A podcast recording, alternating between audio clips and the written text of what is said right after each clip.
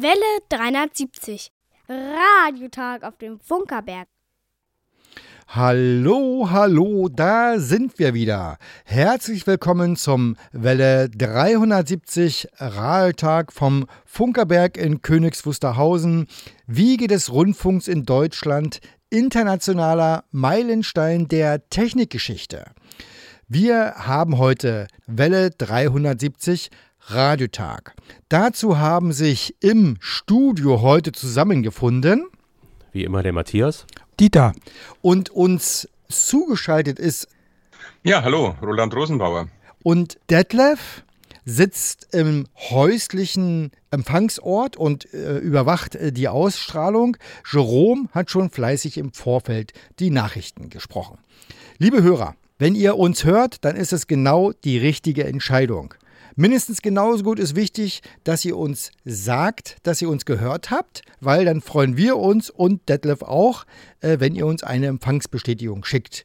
Empfangsbestätigungen per Post könnt ihr schicken an Welle 370, Senderhaus 1, Funkerberg 20 in 15711 Königs Wusterhausen. Rundfunkstadt. Per SMS oder WhatsApp-Nachricht geht äh, die Empfangsbestätigung an an die Telefonnummer 0151 700 15711. Und auch per elektronischer Post könnt ihr uns eine Nachricht schicken und die geht an Welle 370 at funkerberg.de. Ganz traditionell beginnt unsere Sendung mit dem Erzählen einer Geschichte. Heute hören wir aus der Reihe So klingt Industriekultur etwas über die Museumsfabrik Pritzwalk.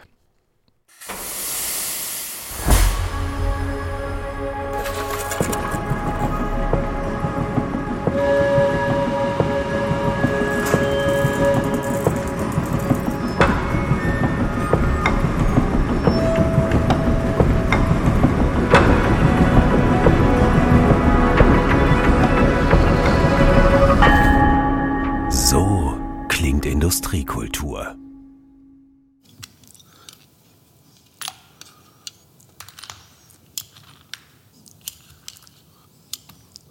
Also das wäre jetzt, jetzt das Setzen als solches.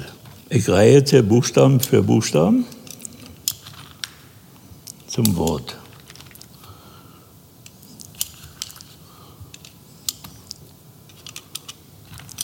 So, das wäre jetzt, mache ich abgesetzt Museumsdruckerei. Also jede Zeile muss fest ausgeschlossen werden. Da kommt dann wieder Zeile für Zeile. Ich weiß noch, ich habe in Berlin bei der Gehilfenprüfung, da mussten wir 17 Zeilen schaffen, setzen, so glatten Satz, was ich jetzt gemacht habe hier.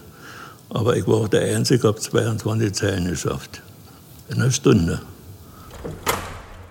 Man sieht es Adolf Tinken an. Das Setzen einer Druckseite ist seine Leidenschaft. 50 Jahre hat er in der Druckerei Tinken gearbeitet, die nun in der Museumsfabrik Pritzwalk ihre neue Heimat gefunden hat.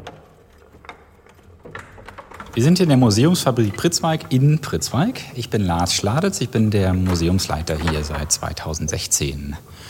Und die Druckerei, von der wir sehr glücklich sind, die im Bestand zu haben, Druckmaschine aus dem frühen 20. Jahrhundert, die erste Hälfte.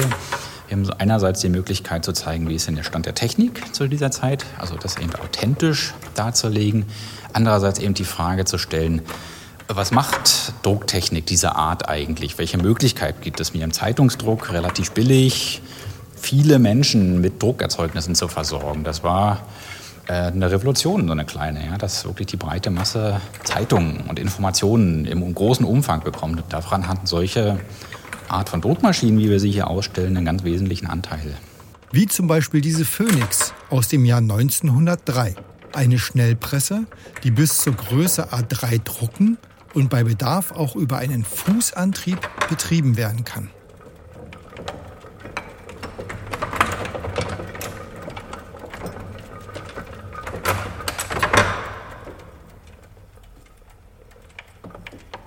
Und dann ist da noch diese Maschine, ein Heidelberger Tiegel aus dem Jahr 1936.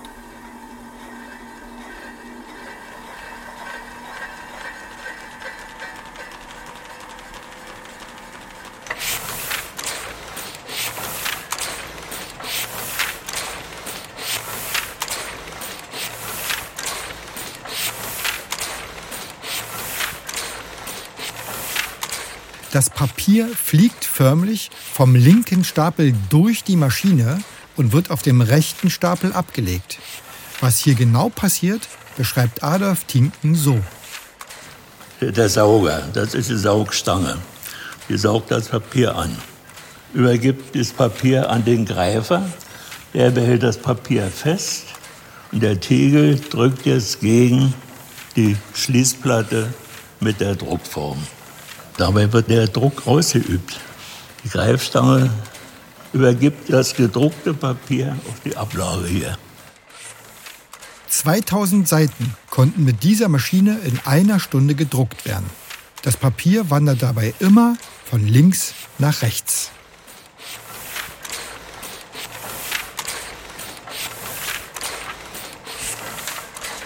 Der Buchdruck hat eine wirklich lange Tradition. Das erkennt man auch daran, dass der Winkelhaken, das Setzschiff und der Drucktiegel schon seit hunderten Jahren so benannt werden. Wenn gedruckt wird, passieren auch Fehler. Die Fachbegriffe dafür haben ebenfalls Tradition. Wenn auf dem Kopf steht, der Buchstabe, das ist ein Fliegenkopf. Und manchmal, dass sie ein Wort zweimal gesetzt haben, dann ist eine Hochzeit. Fehlt ein Wort oder was weiß ich, dann ist eine Leiche. Ja, das sind Fachausdrücke. Ne?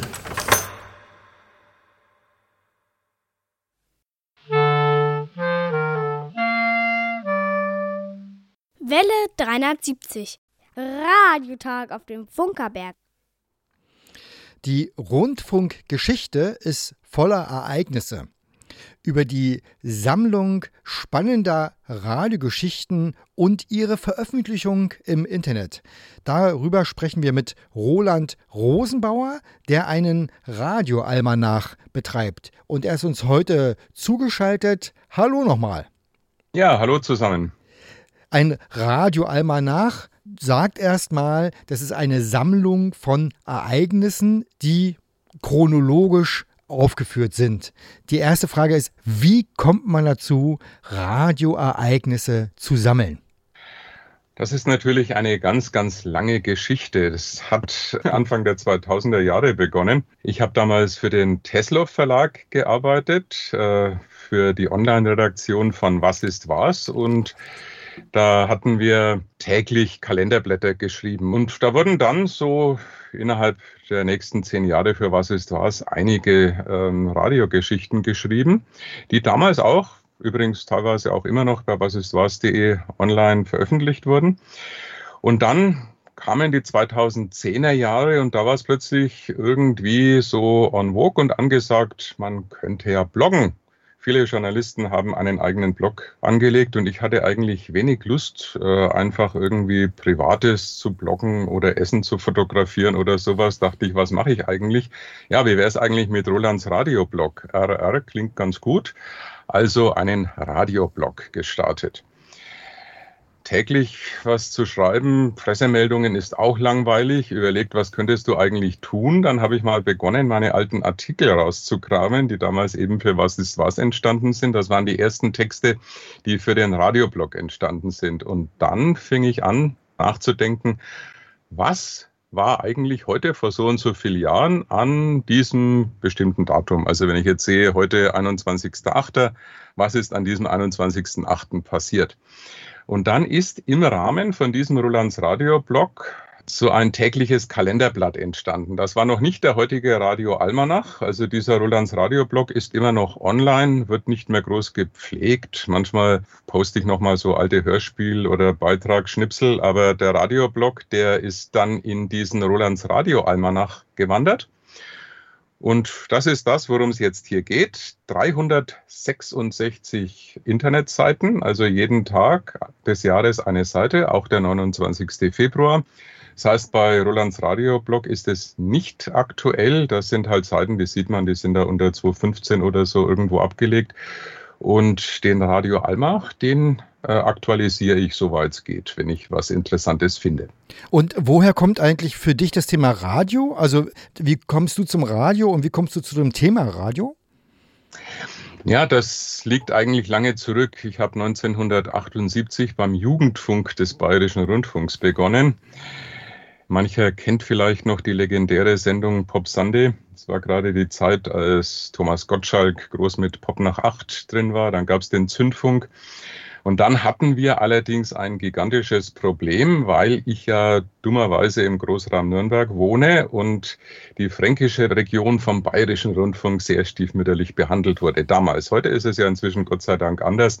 Heute ist das alles gleichberechtigt. Aber damals hatten wir einen sehr München-zentrierten Bayerischen Rundfunk. Und für Pop sah das so aus, drei Sendungen im Monat, immer Sonntagabends, wurden aus München gemacht. Eine durften die Nürnberger machen. Problem bei der Sache, in Nürnberg gab es sehr, sehr viele aktive Menschen und Autorinnen, Autoren, die was machen wollten, die aber nichts machen konnten. Ja, und in Bayern wurden Sendungen wiederholt aus München. Dann bin ich 1984 zu den Privaten gewechselt, war sozusagen einer der Pioniere des Privatfunks in Nürnberg, war dann später Koordinator im Funkhaus Nürnberg und ja, momentan betreibe ich ein eigenes Redaktionsbüro, mache immer noch Radio, betreibe einen Webradiosender mit einem Partner zusammen, das Kochblock Radio. 2016 machten wir noch 24 Stunden, sieben Tage die Woche Webradio. Inzwischen ist es nur noch Podcast, weil einfach die GEMA zu teuer ist. Das ist ein Thema, was wir auch selber durchaus haben. Und kannst du eigentlich für dich sagen, was Radio, was fasziniert dich am Radio und warum ist es das wert, sich mit dem Thema zu beschäftigen? Was macht, was macht für dich Radio aus? Radio ist was ganz anderes als Fernsehen. Radio ist, man muss zuhören, man muss konzentriert sein und gleichzeitig kann man es aber auch als Nebenbei-Medium benutzen. Radio ist einfach so vielfältig und bietet so viele Möglichkeiten, die muss man einfach ausschöpfen. Leider gibt es heute lauter Formatradios, wo das eben nicht mehr ausgeschöpft wird und dann brauchen sich natürlich die Verantwortlichen dieser Sender auch nicht wundern, wenn Radio immer weniger gehört wird. Wenn ich eine Spotify-Liste mit meinen Lieblingstiteln abspielen kann, brauche ich kein Formatradio mit den besten Hits der 70er und 80er. Hörst du eigentlich selber auch noch Radio? Und was hörst du am liebsten im Radio?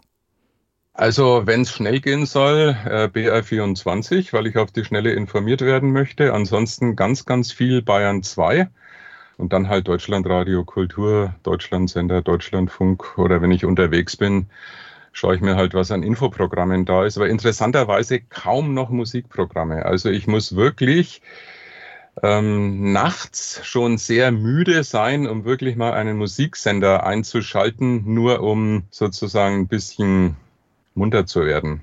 Aber Musik im Radio ist für mich eigentlich ganz, ganz weit in den Hintergrund gerückt. Und das ist total spannend. Ich bin ja überzeugt von der äh, Philosophie, dass es zwei Arten von Radiomachern gibt. Äh, die einen, die Radio wegen der Musik machen und die andere wegen des Geschichtenerzählens. Ich bin ganz klar der Geschichtenerzähler. Vielleicht ist es ja auch deshalb, äh, dass man Musik im Radio, obwohl ich auch Radio eigentlich gerne höre. Also ich habe das früher ja auch gemacht. Also wir haben früher Musikerporträts gemacht. Wir haben einem Musiker eine ganze Stunde gewidmet. Aber vielleicht ist das auch der Grund, dass es eben so langweilig ist, weil es das heute in der Form einfach nicht mehr gibt. Ja. Und dieses einfach vom Computer irgendwelche Titel abspielen, das können halt Streamingdienste inzwischen genauso gut oder ja, vielleicht sogar besser.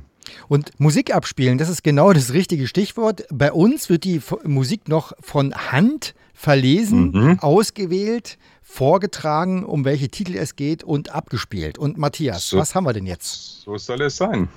Ja, das ist genau meine Aufgabe. Übrigens, äh, äh, gerade hatte ich das Wort äh, Deutschlandsender gehört. Äh, den hörst du sicherlich nicht. Den gibt es nämlich nicht mehr. Ja. Deutschlandradio. Genau. Ja, genau. Aber gut. So, weiter geht's. Und zwar der die Band My Bubba and Me haben sich in Kopenhagen kennengelernt, in Italien eine Platte aufgenommen und touren nun durch Europa. Von der Band hören wir den Titel Nothing Much. Musik ab.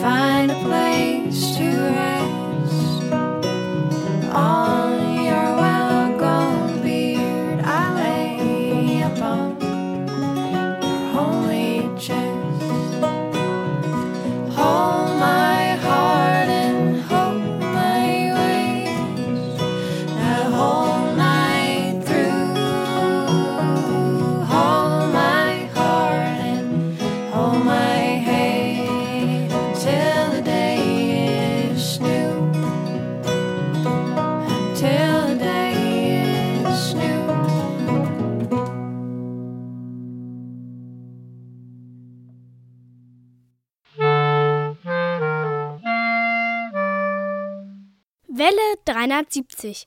Radiotag auf dem Funkerberg. Immer am dritten Sonntag im Monat um 14 Uhr sendet Welle 370 von der Wiege des Rundfunks.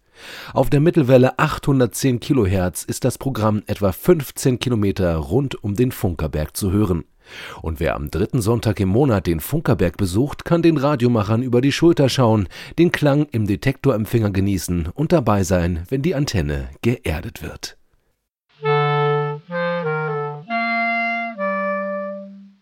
Wir sind heute hier verbunden mit Roland Rosenbauer und wir wollen uns über Radioereignisse unterhalten und zwar im Sinne von einer Auflistung von Radioterminen in einem Almanach. Und die große Frage ist ja, wie findet man eigentlich so einen Termin, so einen bestimmten, also ein Datum mit einem Ereignis und also wie verifiziert man das und wie kommt die Entscheidung, das nehme ich jetzt in den Almanach auf? Ja gut, das Verifizieren ist heute schwieriger geworden. Das Finden ist einfacher geworden durchs Internet. Ich habe ja vorhin erzählt, ich habe äh, die ersten Artikel für Was ist was geschrieben. Ich denke mal, die Was ist was Bücher kennt jeder, ohne hier große Werbung machen zu müssen. Und da haben wir damals natürlich lange, lange vor Wikipedia richtig recherchieren müssen und haben alle möglichen Lexika gewälzt und die entsprechende Literatur. Wenn ich hier ums Eck gehe, sind ungefähr ja, was sind es, drei Meter Radiobücher, die hier zu allen möglichen Radiothemen zu finden sind. Da findet man natürlich viel, da kann man auch sehr gut vergleichen. Heute im Internet ist es relativ leicht geworden. Heute kann man natürlich erstmal bei Wikipedia nachsehen, wobei Wikipedia natürlich nicht so hundertprozentig vertrauenerweckend ist. Man muss schon sehr vorsichtig sein, wenn man heute einen Wikipedia-Eintrag liest. Das Gute allerdings an Wikipedia-Artikeln, wenn sie gut geschrieben sind, ist, dass unten Quellen vermerkt sind. Also wenn keine Quellen vermerkt sind, sollte man doppelt vorsichtig sein. Und da sind dann entweder Online-Quellen dabei oder, was neuerdings natürlich ganz, ganz schön ist, es gibt ja auch immer mehr Archive, die Digitalisate online stellen. Und das ist natürlich herrlich. Das gab es in der Vor-Internet-Zeit gar nicht. Also ich kann mich noch an Zeiten erinnern, als ich zum Beispiel über die Nürnberger Prozesse recherchiert habe, zum Verlag Nürnberger Presse gegangen bin und das Archiv auf Microfiche durchgelesen habe und festgestellt habe, die haben damals gar nicht viel darüber veröffentlicht, weil das alles die Amerikaner waren. Aber Muss man vielleicht er erklären äh, für unsere Ja. nicht äh, für unsere jüngeren Zuhörer, das ist quasi ein Film, den man in einen Vergrößerungsapparat Genau. liest und dann so ausschnittsweise immer die Texte sozusagen sich äh, nur in dem Augenblick angucken kann. Genau, man geht ins Archiv, muss dem Archivar dann sagen, was man möchte und dann werden die entsprechenden Filme eingelegt. Und dann muss man hier noch so richtig drehen. Weiß nicht, ob das heute immer noch so ist. Damals war es so. Und dreht sich die Seiten hin und sieht dann durch so eine Scheibe durch oder kann sich es auch projizieren, je nachdem. Und kann sich die dann auch rauskopieren lassen. Damals haben wir immer Fotokopien bekommen. Genau, also es sind äh, Fotokopien. Äh, Film klingt jetzt falsch, das ist also kein Bewegtbild, sondern es sind im Prinzip Genau. abfotografierte Zeitungsseiten Genau. oder äh, Mhm. Dokumente, die man quasi, wo man sich das negativ in einem großen Art Dia-Betrachter äh, auf so einer Projektionsfläche angucken kann. Genau. Jetzt ist es aber so, dass du ja unendlich, also nicht unendlich, aber sehr, sehr viele Termine und Ereignisse dort sozusagen gesammelt hast in deinem Almanach. Ich weiß nicht genau, ob du so weißt, wie viele es eigentlich sind konkret, aber wie findet man denn die? Ja, es hängt immer davon ab. Manchmal bekommt man natürlich einen Tipp, wie letzten von dir zum Beispiel, über den Telegrafenwettbewerb. Vielen Dank dafür. War, War mir übrigens auch neu, war eher zufällig. Also das wusste ich nämlich auch nicht, obwohl dann interessanterweise, wenn man nachrecherchiert, man plötzlich sogar historische Berlin-Seiten entdeckt, auf denen da einiges steht, ganz normal im Kalendarium. Und ja, dann ist die Frage, gehe ich auf eine Person, gehe ich auf ein besonderes Ereignis, also durch was ist was, hatte ich natürlich einen guten Grundstock über die ganzen Radiopioniere, Tesla, Hertz, Marconi und so weiter, die waren einfach schon da. Dann kann man natürlich mal sehen, wann hat diese Person irgendwas Interessantes gemacht? Wann hat Marconi ein Patent angemeldet? Wann wurden zum Beispiel Nobelpreise vergeben und so weiter. Dann haben wir hier natürlich auch äh, in Fürth das Rundfunkmuseum, das äh, in der alten Grundig-Villa ist. Also Max Grundig, der die Radiogeräte nach 1945 gebaut hat. Und das ist natürlich auch eine tolle Quelle, wo man viel findet und wo man auch mit Wissenschaftlern teilweise reden kann, auch mit in Archiven schnüffeln und sich manches auch ansehen kann. Also das ist so ähnlich wie bei euch, wahrscheinlich nicht so groß. Wart ihr schon mal dort? Äh, Das wird gerade umgebaut, glaube ich auch, ne? Also ich war, ich, Es, ja, ich war, also noch, ich nicht war noch da, nicht da, nee. genau. Ich war noch nicht da, also aber ich habe im März 2020, kurz vor Corona, noch einen Vortrag zur Rundfunkgeschichte gehalten. Da war schönes Wetter, wenig Leute, ging es mit Corona los und dann hieß es, wir bauen um. Und dann konnten sie Corona zum Umbau nützen. Und jetzt gibt es, glaube ich, wieder Führungen. Aber die Führungen gibt es durch die Uferstadt, also dieses ehemalige Grundig-Gelände, das heute ja vor allem universitär genützt wird. Mhm. Ich kann mir auch vorstellen bei euch, dass ich da fündig würde und einige interessante Sachen finde. Vor vielen Jahren studierte mein Sohn in Berlin. Da konnte ich mich mal umsehen. Lang, lang ist's her. Also ist schon beeindruckend bei euch mit der Antenne und so weiter. Du hast sehr viele Termine, die sich auf den amerikanischen Rundfunk beziehen, Richtig. wo äh, private Stationen in Betrieb genommen gegangen sind mit ihren entsprechenden Kennzeichen. Was, was steckt da eigentlich dahinter? Das ist ja sehr, sehr viel, was du da aufführst. Was steckt da dahinter? Da stecken zwei Sachen dahinter. Zum einen hatten wir als, ähm, ich habe ja gesagt, ich bin einer der Privatfunkpioniere in Deutschland. 1984 wurden wir beim EFN geschult und diese EFN-Moderatoren waren zwar auch GIs, also auch Soldaten, aber es waren auch echte Radiomacher. Die hatten natürlich vor ihrer Soldatenzeit auch schon bei Radiosendern in den USA gearbeitet und die haben natürlich ein ganz anderes Verhältnis zum Radio.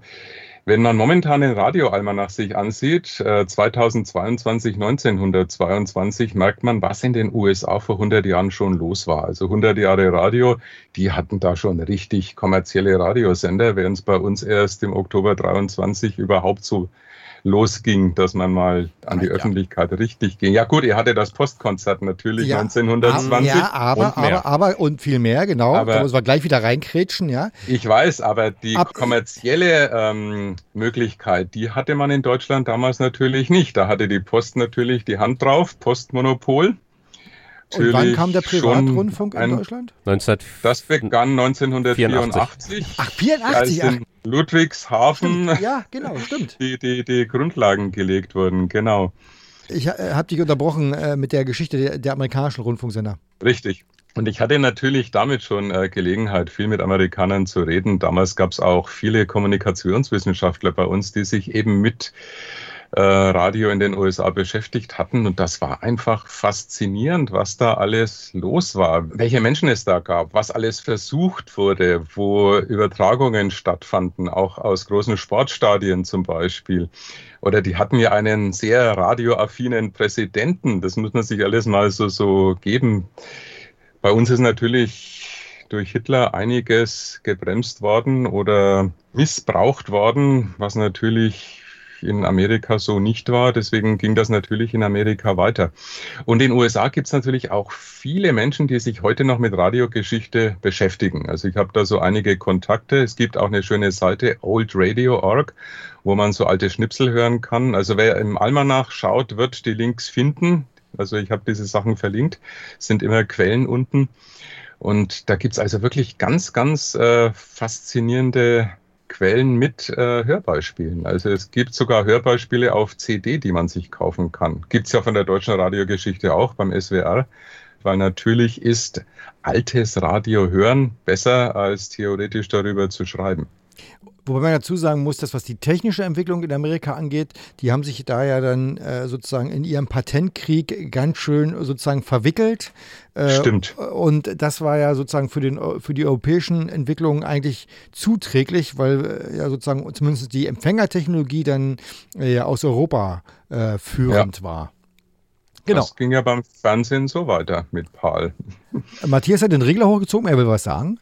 Ich wollte nur noch mal äh, zu dem Thema Privat und, und, und öffentlich-rechtlich so. und so. Ne? Das äh, kann man ja für die Anfangszeit des Radios äh, in Deutschland so genau gar nicht sagen, weil die ersten Rundfunkgesellschaften ja auch privatrechtlich äh, organisiert waren. Also GmbHs waren Aktiengesellschaften, die NORAG, Norddeutsche Ja, Rundfunk, stimmt. Aktiengesellschaft Ja, schon, und ne? so weiter. Aber natürlich äh, hat die Post da immer eine Rolle gespielt. Teilweise waren sie auch Mitinhaber. Äh, deshalb sagte man damals eigentlich öffentlicher Rundfunk. Äh, Also für alle offen, aber ähm, im Prinzip dann mit der Gleichschaltung der Nazis wurde es dann staatlich und erst nach dem Krieg öffentlich-rechtlich, wie es heute der öffentlich-rechtliche Rundfunk noch ist. Und 1984 gab es halt äh, auch, ja, im Prinzip po- politisch motiviert, insbesondere von der CDU, äh, dann sozusagen eine Öffnung, äh, so dass es Privatsender im Rundfunk, also im Radio und dann auch im Fernsehen gab. Und dieses sogenannte duale Rundfunksystem, was wir heute haben und leben, das ist im Prinzip relativ jung und erst 1984 äh, in Westdeutschland gekommen und dann halt 1990 äh, auch im Osten. Übrigens tatsächlich, ne, also mindestens seit Sommer 22 regelmäßige Sonntagskonzerte aus Königs Wusterhausen. Und äh, dann haben wir ja 23 den öffentlich-rechtlichen Rundfunk und dann haben wir ja 24 den privaten Rundfunk, der sich feiert. Also ich glaube, es werden große Feierjahre, die wir die nächsten Jahre haben. Das Ähm, stimmt. und über Termine äh, unterhalten wir uns gleich. Vorher hören wir aber noch mal eine Musik. Die sagt uns jetzt Matthias an. Genau, der musste mal ganz schnell äh, seinen Zettel schnappen. Da hat mir der Rainer jetzt äh, ein kleines Problem bereitet, weil ich kann nicht Niederländisch. Ähm, die Band heißt Jules FK und jetzt versuche ich es mal auf Niederländisch. Het laatste Glasje. Also ich würde es übersetzen mit das letzte Glas. Äh, vielleicht haben wir ja Hörer, die uns das übersetzen können. Musik ab.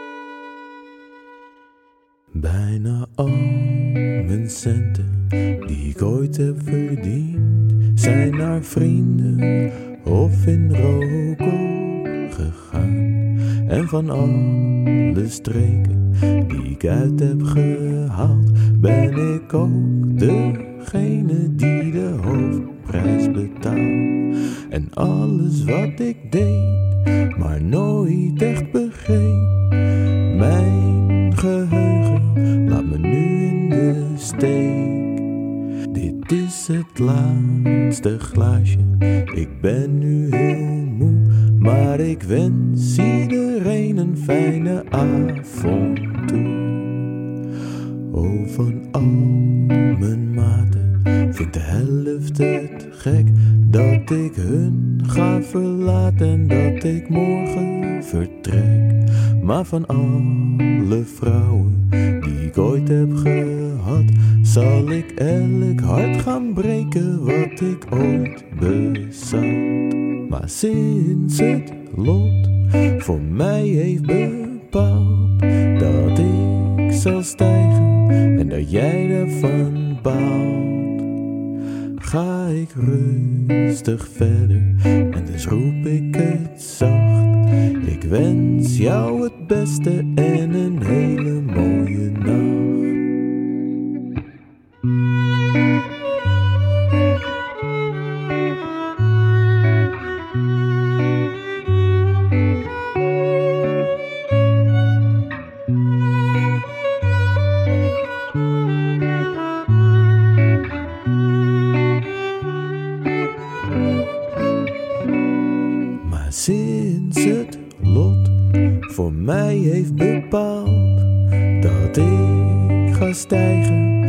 Jij daarvan baalt. Dit is het laatste glaasje. Ik ben nu heel moe, maar ik wens iedereen een fijne avond toe.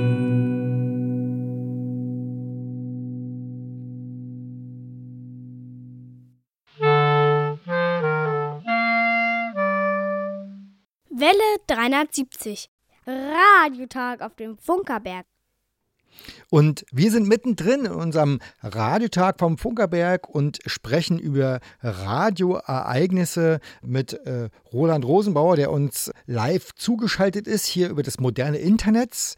Und jetzt geht's los. Wir wollen uns mal über so ein paar schöne Termine unterhalten. Und ich fange mal an mit einem Termin, der mich immer noch fasziniert. Äh, Und zwar ist es der äh, 15. Juni 1904, als Otto Nussbaumer, der Österreicher Otto Nussbaumer, das erste Mal eine drahtlose Übertragung von Musik realisiert hat. Äh, Wir wissen ja heute, dass er nicht genau wusste, warum es eigentlich funktioniert, aber es hat funktioniert. Und das, was ich am allermeisten faszinierend finde, ist, dass diese Apparatur von Nussbaumer erhalten ist, dass die 1900, äh, also 2004 nach 100 Jahren ja nochmal in Betrieb genommen wurde. Sie funktioniert noch. Und eigentlich ist es so ein äh, kleiner, unerfüllter Wunsch von mir, dass ich das Ding eigentlich mal hören und sehen und am liebsten auch anfassen würde. Also wenn mich jemand aus dem österreichischen Nationalmuseum hört, ich, äh, das Ding will ich gerne mal. Also das, das wäre schon mal ein Wunsch. Äh, Roland, hast du denn auch so äh, spannende Ereignisse, die, dir- die du lieb gewonnen hast? Ja, Nussbaumer ist natürlich Technik, das finde ich auch interessant, aber was mich natürlich auch als Reporter immer mehr fasziniert, sind äh, weltbewegende Radioreportagen. Und da gibt's eine, die jetzt kein schönes Radioereignis ist, aber trotzdem von der Reportage her ein Highlight. Am 6. Mai 1937 verunglückte ja die LZ 129, also der Zeppelin 129 Hindenburg. Wahrscheinlich war es ein Blitzschlag, jedenfalls ging der Zeppelin in Flammen auf. Und dieser Live-Bericht von dem amerikanischen Reporter Herbert Morrison, wie er die Flammen, den Absturz geschildert hat, wie er die Menschen am Boden gewarnt hat und von 150 Meter hohen Rauch und Flammen berichtet hat, das ist ein Highlight der Radiogeschichte, wenn es aber auch natürlich ein sehr, sehr trauriger Anlass ist. Genau, und auch immer noch im, im Geschichtsbewusstsein der Menschen durchaus verhaftet. Das, das kennen irgendwie auch alle. Genau. Ja, im Prinzip gibt es zwei Dinge ne, aus dem amerikanischen Rundfunk, die jeder irgendwie bei uns kennt, die, äh, die berühmt sind. Ne? Diese Hindenburg-Katastrophe, diese Reportage und eben von äh, dieses eine Hörspiel hier von Ach, Wells. ja, ja, ja, ja, Orson Welles. Krieg der Welten Ja, ja, ja, ja, das stimmt, das stimmt, das kennen auch viele. Und da gibt es auch, da werden, da, werden, 1938, ja. da werden heute noch äh, wissenschaftliche Abhandlungen drüber geschrieben, was da eigentlich los war. Ich habe auch noch mal einen spannenden Termin, den alle kennen. Und das ist zum Beispiel auch was Faszinierendes, was bei uns hier zumindest stattfindet, dass man nämlich Termine kennt und neue Dinge darüber erfährt. Also unser wichtigster Königs Wusterhausen, der Termin ist ja der 22. Dezember 1920, als hier die erste Radiosendung gesendet wurde. Und sehr, sehr bekannt ist bei uns ja dafür dieser Ton. Hallo, hier Königs Wusterhausen auf Welle 2700. Meine Damen und Herren, zum Zeichen, dass unsere Station jetzt großjährig geworden ist, wollen wir Ihnen ein kleines, bescheidenes Weihnachtskonzert senden.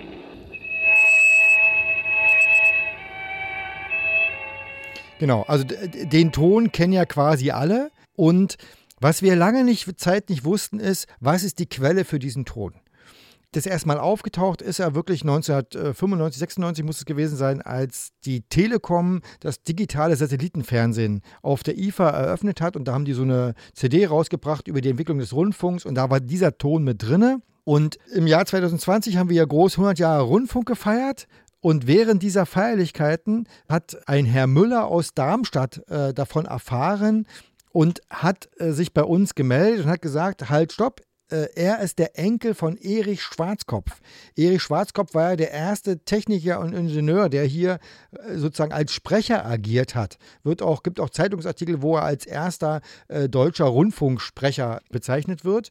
Und die, äh, der Herr Müller hatte also ein, äh, etwas Nachlass von seinem Opa. In diesem Nachlass haben wir von einem Interview beim Hessischen Rundfunk gelesen, das er gegeben hat konnten dieses Interview bekommen, sage ich mal so. Und da stellt sich raus, das, was wir hier gerade gehört haben, was wir seit 20 Jahren im Museum benutzen, ist wirklich original von Erich Schwarzkopf nachgesprochen. Weil nämlich zu 30 Jahren Rundfunk hat der Reporter Erich Schwarzkopf aufgefordert, mit einem alten Mikrofon, sagen Sie doch nochmal, wie es früher war. Und dann hat Erich Schwarzkopf selber das eingesprochen. Und so wissen wir heute, das, was wir hier seit 20 Jahren instinktiv benutzen, ist Erich Schwarzkopf. Dichter kann man an der Geschichte nicht dran sein. Also fasziniert mich immer noch. Wir werden doch bestimmt noch neue Sachen. Also es ist authentisch, Authent- aber es ist eben von dem Originalsprecher nachgesprochen. Anfang der 50er Jahre oder wann war Ja, das? ja, also ja, genau. Muss ja Anfang der 50er Jahre gewesen sein, genau. Also, ich habe das auf einer CD. Also Ja, da genau. da verschiedene Radiogeschichten beim SWR, glaube ich, oder Genau. damals. Ja, aber was eben keiner, was eben keiner weiß oder die wenigsten wissen, das ist wirklich original Erich Schwarzkopf. Freue ich mich immer noch über die ganze. Geschichte. Ja, das ist wirklich. Leider ist der Herr Müller mittlerweile verstorben, aber wie hat das. Ach, toll. So, aber du hast bestimmt auch noch eine schöne, äh, ein schönes Radioereignis, was dich bewegt. Ja gut, das ist natürlich 1954, die Fußball-Weltmeisterschaft. Das ist überhaupt die Sportreportage schlechthin. Herbert Zimmermann, leider 1966 bei einem Verkehrsunfall verstorben. Aber gut, er ist 1917 geboren. Es wäre unwahrscheinlich, dass er heute noch leben würde. Aber wie er damals diese Fußballreportage rübergebracht hat, also das ist bis heute sagenhaft und es gibt eigentlich keinen Sportreporter mehr, der das so heute rüberbringt mit dieser Dramatik. Zumal dazu gesagt werden muss, dass das, was heute mit dem äh, im Filmkommentar für alle gegenwärtig ist, Rahn müsse schießen, Rahn schießt Tor. Ne? Genau, das das genau. ist ja die eigentliche Radioreportage, äh, weil der Filmton verloren gegangen ist. Und Genau, da haben wurde die, drüber gelegt. Genau, da haben die den Radioton drüber gelegt. Das ist übrigens tatsächlich übrigens auch heute noch eine Empfehlung, wenn Fußball läuft, Bild aus dem Fernsehen, Ton aus dem Radio. Äh, Leider ehrlich, ist der Günter Koch auch nicht mehr aktiv, aber er ist noch einer von denen, die das immer sehr dramatisch rübergebracht haben in Ja. der jüngeren Zeit, aber er ist ja auch schon, glaube, der geht auf die 80 zu, soweit ich, ich könnte nachsehen, ich habe den Almanach ja da, aber er ist einer der jüngeren Zeit, die mir da noch einfallen, also also gerade Sport finde ich im Radio, wenn es gut gemacht ist, ist einfach total faszinierend, weil es eben so dieses Grundprinzip, ne, das Bild entsteht im Kopf des Hörers und wenn Genau. es gut beschrieben ist, dann macht das eben was auch mit den Menschen. Ja, und früher die Sportreportagen, wenn man im Garten war oder am Auto gebastelt hat, also das hatte was. Gibt's eigentlich alles nicht mehr heute. Wobei ich muss mal sagen, die, die, äh, die, wie heißt es hier, die ARD äh, Sport äh, Bundesliga-Konferenz. Bundesliga-Konferenz, genau, Konferenz, ich kam auf den Namen. genau. Die ist nicht schlecht, also die kann man hören, wirklich. Tor in München. Ja, Naja. dieses schnelle, dieser schnelle Wechsel ist sehr gut. Das Ja. stimmt. Also, weil die sich so toll auch eben die Bälle zuspielen. Ja, ja. Das stimmt. Also, da muss man wirklich auch eine Lanze für das heutige Radio brechen. Da gibt's was, was wirklich funktioniert. Richtig. Über Radioereignisse und ihre Sammlung in einem Radioalmanach haben wir heute mit äh, Roland Rosenbauer gesprochen. Roland, es hat mir sehr viel Spaß gemacht. Das erste Mal, dass wir sozusagen uns auch in dieser Form längere Zeit unterhalten haben. Äh, ich glaube, es ist ein Kontakt, den man durchaus äh, zu gegebenen Zeitpunkt äh, in irgendeiner Form nochmal weiter nutzen kann. Gerne, vielleicht einmal live bei euch. Genau, Mal also- sehen, wenn ich nach Berlin komme. Du bist äh, herzlich Also, mir eingeladen. Spaß gemacht. Du bist herzlich eingeladen, jederzeit wie äh, Hörer natürlich auch hier mal ins Museum zu kommen. Genau, nach Königs Wusterhausen übrigens. Genau, Wege des Rundfunks. klar. Nicht Berlin. Genau, melde dich einfach Nicht mal. Berlin, ja. Genau. Ja, übrigens jetzt mit dem neuen Flughafen BER, der übrigens auch in unserem Landkreis, äh, da LDS im Land Brandenburg ist. Der Vom, zu 90 Prozent in Brandenburg liegt und zu 10 Prozent in Berlin. echt, ist so? Mhm. Äh, ich Ja. würde sagen, vom Flughafen aus äh, zehn Minuten, und zwar die echten und nicht die Stolberschen zehn Minuten, ist man in Königs Mhm, Wusterhausen. Genau. Also Ja, viel, vielen Dank. vielen Dank für, die, für, die, äh, für Gerne. dieses Gespräch heute.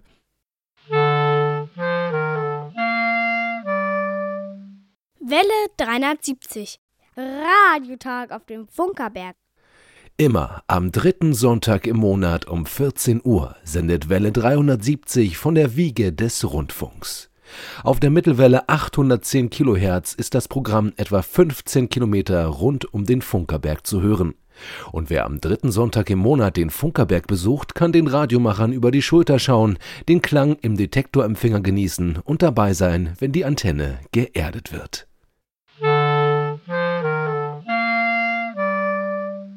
Welle 370. Die Funkerberg-Nachrichten. Gesprochen von Jerome. Die erste Wand steht. Nach der Fertigstellung der Bodenplatte geht es auf der Baustelle des Sender- und Funktechnikmuseums nun mit dem Aufbau des zukünftigen Eingangsbereiches weiter. Dazu wurden in den letzten Wochen 19 Doppelwandelemente aufgestellt, die dann abgestützt und versteift wurden. Doppelwandelemente bestehen aus zwei dünnen Betonplatten, die durch Bewährungsstahl verbunden sind und bereits die fertige Innen- und Außenwand sind. Die Fugen zwischen den Elementen werden mit Folie verschlossen und dann wird die Bewährung zum Anschluss der Geschossdecke montiert. Sind diese Vorbereitungen abgeschlossen, können die Doppelwandelemente mit Beton verfüllt werden. Danach sind die Wände bereit für die Weiterverarbeitung. Bereits erkennbar ist nun auch der Grundriss des zukünftigen Untergeschosses. Zu erkennen ist das Stühlelager, der Zugang zum Maschinensaal und auch der Bereich des zukünftigen Fahrstuhles. Das Sender- und Funktechnikmuseum wird in den kommenden Monaten umfangreich saniert. Es erhält einen neuen Eingangsbereich, der den barrierefreien Zugang in alle Ebenen des Sendehauses ermöglicht.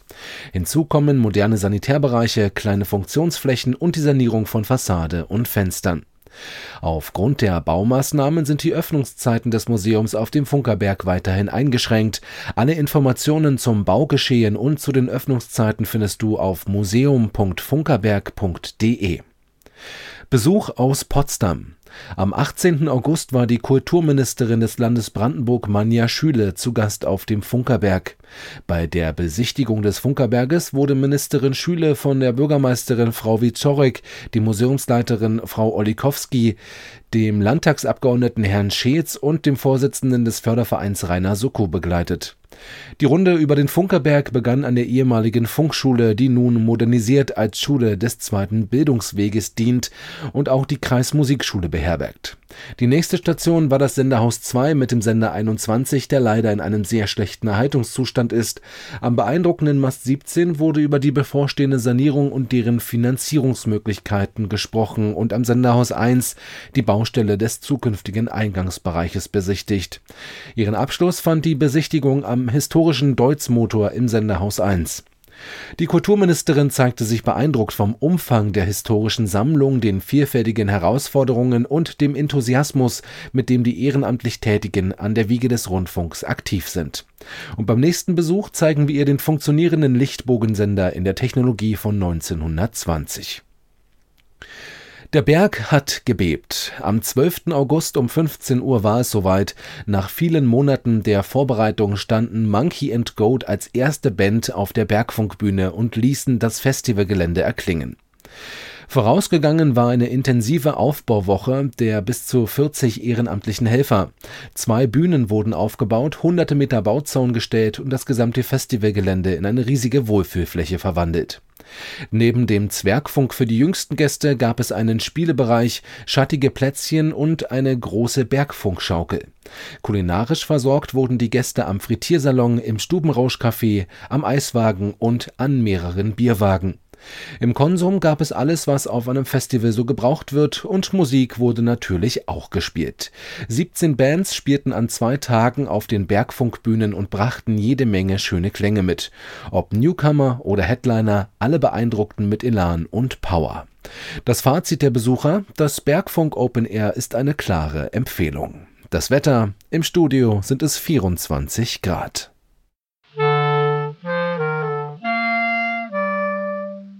Welle 370. Die Hörerecke. Zur Hörerecken-Ausgabe August 2022 begrüße ich euch alle, liebe Radiofreunde, recht herzlich. Hier ist euer Detlef mit dem Bestätigungsbeitrag zur Hörerpost. Ein großer Posten Brief- und E-Mail-Zuschriften ist eingetroffen. Bei allen Einsendern bedanke ich mich für die Post mit Informationen, Beilagen und sonstigen Mitteilungen, als auch mit oder ohne Rückporto. Die Welle 370 Radiotag Live-Sendung vom 19.06. verfolgten Michael Wosnitzka, Carsten Lausch und Paul Gager im Internet. Über WebSDR Telto hat Mario Aulhorn zugehört. Gottfried Scheide schreibt: Zum Zeitpunkt eurer Originalsendung war ich lieber bei 35 Grad Celsius im Freibad. So habe ich mich entschlossen, über die Satzzentrale im Internet eure Sendung zu hören. Zur Sendung vom 17.07. schreibt Reinhard Blumenroth. Diesmal habe ich den Radiotag auf dem Funkerberg live erleben können. Mit zwei Hörerfreunden war ich im Studio. Ich konnte feststellen, wie viel Arbeit die Vorbereitung der Sendung macht und konnte sehen, wie die Antenne geerdet wird. Auf der Kurzwelle 60-70 kHz waren am 26.06. Oliver S. Kaiser, Delta Lima 5, Oscar Sierra Kilo, Johann Ruff und Paul Gager empfangsbereit. Am 24.07. war Thomas Becker auf der Kurzwelle 60-70 kHz eingeschaltet. Er hat seiner Post das Mitteilungsblatt der Berliner Empfangsamateure Wellenjagd beigefügt. Unsere leistungsstärkste Kurzwellensendung auf 6140 kHz mit 100 kW Abstrahlung hörten am 3.7. Rainer Janke, Reinhard Blumenroth, Norbert Hansen, Christian Steiner, Siegbert Gerhard, Johann Ruff und Paul Gager. Weitere Hörer waren Michele Gaspari in Italien und Paul Golder im Vereinigten Königreich. Jun Mitsui nutzte in Japan WebSDR Twente zum Empfang. Aus Russland schreibt Alexander Jurin. Wie Sie wissen, haben wir starke Einschränkungen, freie Informationen über die Situation in der Welt zu erhalten. Die Kurzwelle ermöglicht uns, diese Situation ein wenig zu verbessern. Auf dem Empfangsbericht von Josef Saller, Delta Lima 4, Delta Golf, ist zur Sendung vom 3.7. kein Absender angegeben. Am 7.8. waren auf der Kurzwelle 6140 kHz Michael Lindner, Günther Gärtner und Ries Lloyd aus dem Vereinigten Königreich Zuhörer der Sendung. Am 17.06. hörte Andreas Mücklich den Radiotag auf dem Funkerberg bei Alex Berlin auf UKW 91,0 MHz. Jeweils am zweiten Wochenende im Monat wird ein Sendebeitrag vom Funkerberg Museum bei Radio HCJB im Medienmagazin gesendet. In der Mai-Ausgabe hörten Michael Willruth und Jürgen Hannemann die Sendung. Im Juni waren die Hörerfreunde Ralf Grüsemann, Delta Echo 4, Delta Alpha Echo und Paul Gager Zuhörer. Johann Ruff, Michael Willruth, Paul Gager und Detlef Jörg waren im Juli auf Empfang. Die Hörerfreunde Manfred Lietzmann und Heiko Metzner haben die eigene Postanschrift vergessen. Die Hörerecke neigt sich dem Ende zu. An alle Hörerfreunde, die an uns geschrieben haben, geht ein nochmaliges Dankeschön. Weitere Zuschriften sind jederzeit willkommen. Ich wünsche allen guten Empfangsergebnisse auf unseren Verbreitungswegen. Beste Grüße und gut die X von Detlef aus der Rundfunkstadt.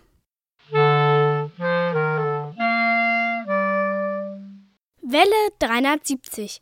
Die Funkerberg-Termine. Genau, die Funkermärktermine beginnen mit dem 28. August. Da wird unser legendärer 1000 PS Deutz-Motor wieder der Öffentlichkeit vorgeführt. 664 Liter Hubraum begeistern Menschen. Und am 4. September Da sendet Welle 370 mit 100.000 Watt auf der 6.140 Kilohertz aus Moosbrunn unsere reichweitenstärkste Sendung. weltweit empfangbar. Und am 11. September Da ist Tag des offenen Denkmals. Wir machen eine Entdeckertour über den Funkerberg. Und wenn alles gut läuft, dann werden wir an diesem Tag das erste Mal das fertig montierte historische Variometer zeigen. Äh, mit einer stolzen Bauhöhe von, ich glaube, knapp 5 Meter hoch, äh, 2,50 Meter Durchmesser und wirklich beeindruckend. und wir machen uns gerade noch ziemlich Gedanken, wie wir das Ding zusammensetzen, weil das ist echt schwer. Wir suchen einen Kran. Und dann kommt der 18. September. Da machen wir wieder hier Welle 370 und ich kann schon sagen, wir werden uns über IFA-Ereignisse unterhalten, Die ehemalige internationale Funkausstellung. die jetzt Heute die internationale Waschmaschinenausstellung ist. Consumer Electronics halt. Und jetzt, wie es äh, sich zu dieser Stelle gehört, gratulieren wir Menschen zu ihrem Geburtstag. Und in diesem Monat haben Geburtstag Helmut, Leni, Hans-Georg, Gabriel, Valerie, Heike, Siegfried, Isabel, Clemens, Tilde, Elgin. Helga, Und wie immer, aber diesmal doch anders, unser kleines Geburtstagsständchen. Tatsächlich seit Jahren äh, mal ein Wechsel in dieser Sendung. Monk Turner and Fashionima mit dem Titel It's Your Birthday. Musik ab. It's your birthday. Happy birthday. It's your birthday. Happy birthday.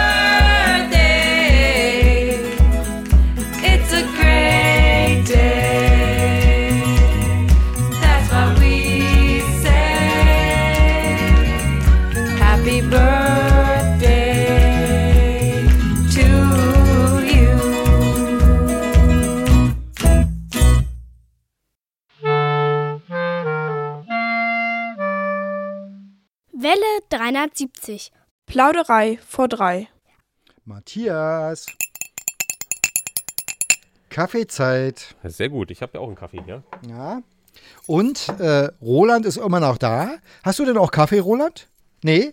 Also du bist da mangelhaft vorbereitet, können wir feststellen. Also ich komme eigentlich aus einer Kultur, wo es heißt, Kaffee im Studio verboten. ah, okay. Vor die Tür und Kaffee trinken, weil ich habe einige Malheurs ähm, erlebt, wo dann plötzlich der Kaffee im Mischpult gelandet ist. Was macht denn ein Kaffee im Mischpult? Äh, Dann Kurzschluss, naja. Echt? Was, ein Kurs? Nee. wenn es Also- blöd läuft. Also das Es Schlimmste. kann aber auch alles verkleben, wenn Milch zum Beispiel drin Genau. ist oder so. Milch macht's ganz schlimm. Also der Kaffee an sich natürlich Wasser äh, äh, rostet, also sprich die Lötverbindungen rosten weg und heute moderne Mischpulte, unter die Chips läuft's runter, kriegt man eigentlich kaum noch gereinigt. Müsste man dann in Alkohol legen und weiß ich was. Aber Milch, wenn die ein bisschen antrocknet, äh, bildet so einen Film, den du mit nichts wegkriegst. Nicht mit Wasser, nicht mit Alkohol. Und da gammelt es so richtig und es stinkt. Cola ist auch ganz schlimm. Klebt. Was ganz schön ist, dass wir Post bekommen haben von Michael Wosnitzka aus Köln. Äh, moin, moin. Du hast uns geschrieben, dass am Fernsehempfänger manchmal der Ton des Radios ausgewählt werden kann. Und ich glaube auch mich zu erinnern, dass ich das bei der letzten WM schon mal gemacht habe. Die öffentlich-rechtlichen haben nämlich einen Radioton dazu gemacht.